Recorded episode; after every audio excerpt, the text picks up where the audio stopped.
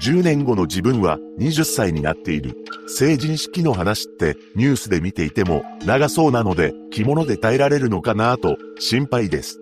とにかく立派な成人として一人の女性として恥ずかしくないようにしたいなと思います。これは小学4年生の頃に少女映画書いた作文です。2004年、長崎県佐世保市の小学校で世間に大きな衝撃と波紋を広げた事件が発生しました。仲良しな小学6年生の2人の少女、後に加害者と被害者という立場になってしまいます。一体彼女たちに何があったのか、事件の経緯を見ていきましょう。事件概要、本件を起こすことになる少女 A は、小さい頃、帰宅すると、父親の膝に乗って話をしているどこにでもいるような少女でした。また、父親は A のことを病気で倒れた時、勇気づけられた。この子がいたから立ち直ったと思っている。とても可愛い子だ。と評していたと言います。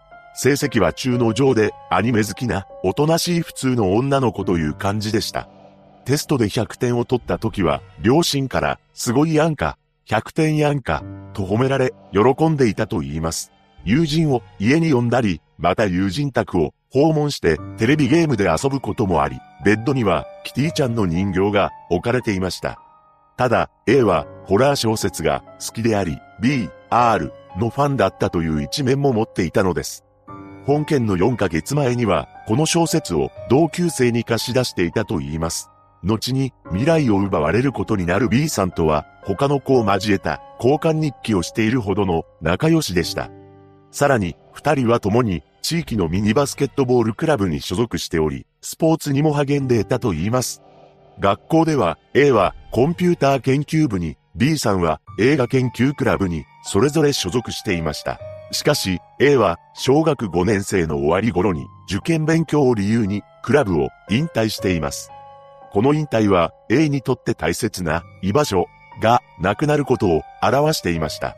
この頃から A はインターネットを唯一安心して自己表現できる居場所にしたとされています。また、精神的に不安定になっていったのも、この頃からだそうです。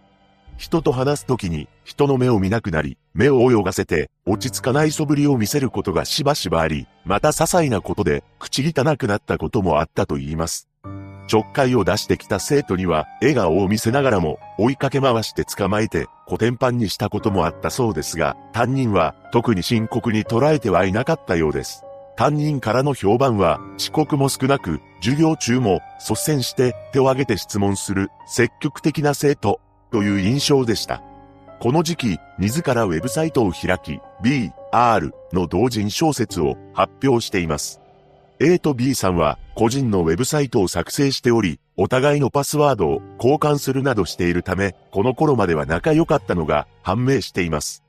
また、将来の夢を小説家か漫画家と書いたことがあるという A は、この小説の続編を予定していたそうです。ただ、その内容は6年生のクラスと同じ人数の38人が B、R を繰り広げるというストーリーで、各キャラクターのモデルや名前が同級生に似ていたそうです。少しずつ様子がおかしくなっていった A でしたが、5月下旬頃に A にとっては苛立ちを隠せない出来事が発生します。それは遊びで B さんが A をおんぶした時 A に対して B さんが重いと言ったことでした。A はこれに腹を立てて失礼しちゃうわと言い放ったそうです。ただ実際には A はほっそりしていて B さんは冗談で言ったと思われるため A はこの冗談を深刻に受け止めてしまったのです。その後 B さんは自分が所有していたウェブサイトに言い方がぶりっ子だと書き込みました。それを見た A は、あらかじめ交換していたパスワードを使って B さんのウェブサイトにログインし、その言葉を削除したのです。しかしその後、再び同様の書き込みをされたため、A は B さんを手にかけようという思いを抱いたそうです。B さんは自分の掲示板が不正に書き換えられたことについて、どうせあの人がやってるんだろう。ふ、あの人も懲りないね。などと書き込みます。それを受けて A は B さんのネット上のアバターをカボチャに変更したり消去したのです。また、その一件も B さんが書き込んでみんなに報告しており、A は B さんのページを初期化するなどしました。さらに A と B さんのほか数人で行っていた交換日記をめぐってトラブルが発生します。A は交換日記を次の人に回す際に NEXT 〇〇ちゃんという表現を使っていました。その表現を他の参加者が気に入り真似をしたところ A はみんなに対して NEXT は使わないでと使用を禁止したのです。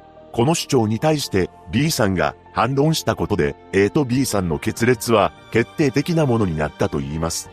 また、この頃から B さんが A の容姿や性格について掲示板にあれこれ書いており、A にとっては B さんのこの行動も本件につながるきっかけになりました。そして事件当日、6月1日、2時間目の休み時間、B さんが交換日記を抜けたい旨のメモを友人に渡します。友人からこのメモが A に届けられた際、A は友人に対してなんなら全部やめちゃえば、と伝えました。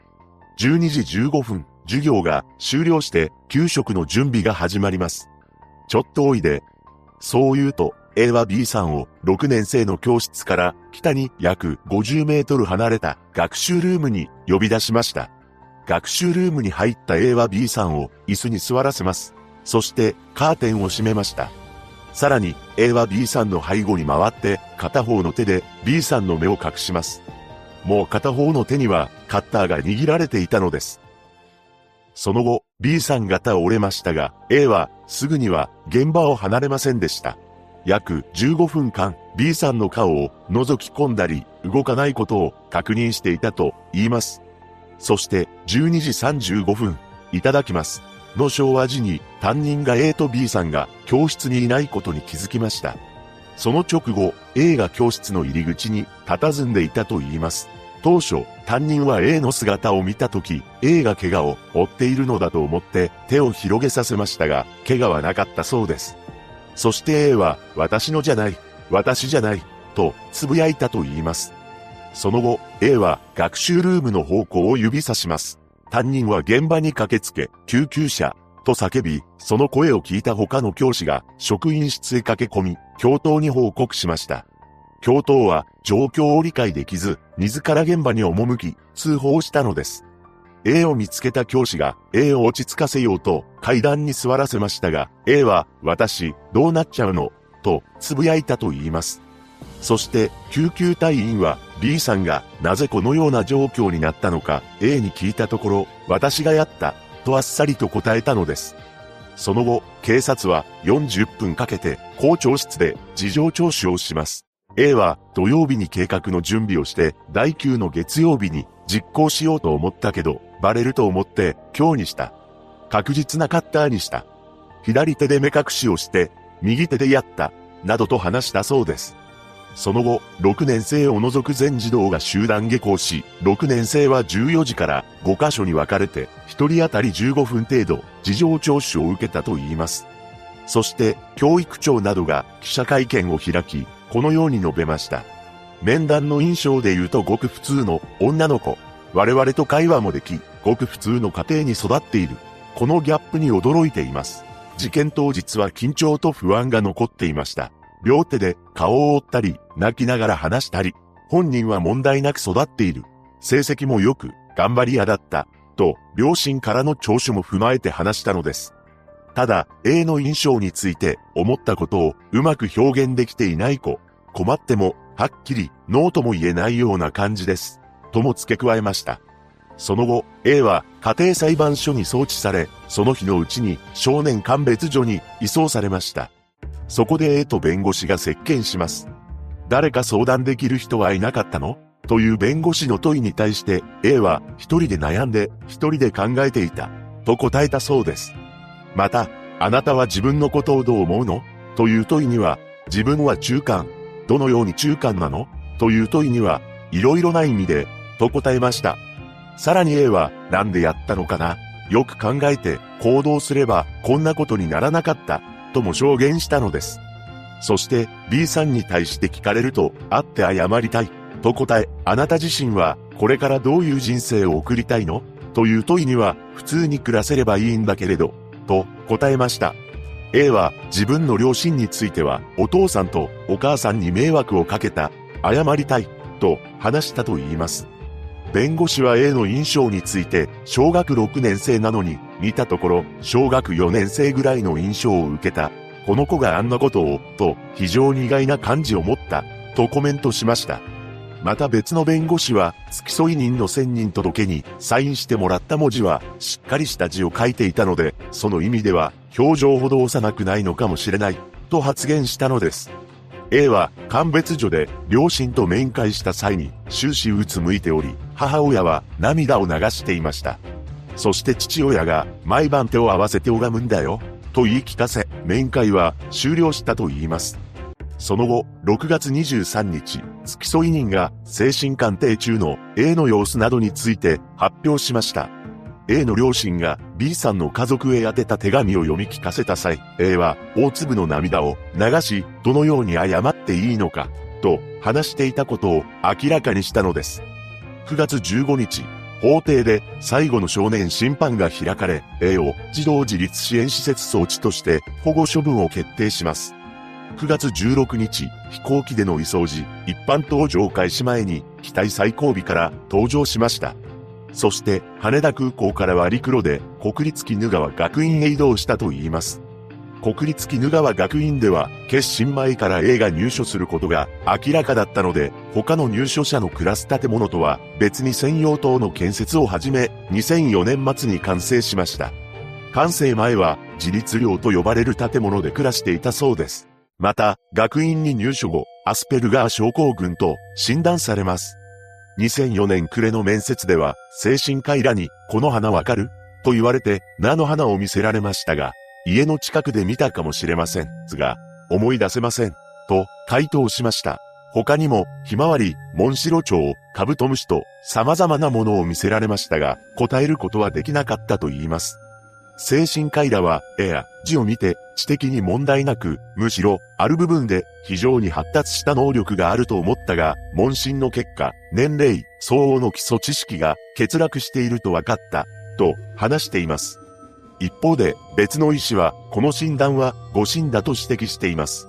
A には複数の同年代の友人がおり、交換日記やウェブチャットなどで仲間とも交流していたことから、アスペルガー症候群の診断基準を満たす特徴は見出せない、との見解を示しました。装置後の A は問題を起こすことはなく、2005年3月に施設内の分校で卒業式を迎えます。また、2008年、施設内の中学校を卒業して施設を退場しました。B さんの父親は事件前に A と数回接しています。その際、A の印象は猫が好きなハキハキとした女の子という感じを受けたそうです。B さんがミニバスケットボールクラブを辞めようとしていた時に退部を申し出るために小学校に娘と言ったところ部活中の A がいて B ちゃんよく来たねいと声をかけられたそうです。A は笑顔で娘の B さんも嬉しそうだったと言います。さらに、自宅に A が来て、B さんとパソコンをしており、B さんはパソコンが得意な A を師匠のようにも見ていたそうです。また、B さんの兄は、もし彼女が謝罪に来るのなら、会うのが怖いという感情は僕にはない。自分がやったことが分かっているはずの今、きちんと謝ってほしい。逆に、施設から出た後に合わせられる状態にないというのなら、それは国が再教育に失敗したんだってぐらいに僕は思っています。とコメントしました。そして2021年、A は28歳です。現在は全くの消息不明となっています。名前を変えてどこかで生活しているのかもしれません。当時の A は人の未来を奪うことがどれほどいけないものか理解していなかったのでしょう。このような行為は絶対にしてはいけません。残された家族だけでなく自分自身の家族、友人、また自分自身を永遠に苦しめることになります。インターネットが普及し、便利になった現代、その向き合い方とも、真摯に付き合っていかなければならないとも思います。あなたは、どのように感じたでしょうか？被害者のご冥福をお祈りし、再発防止を願うばかりです。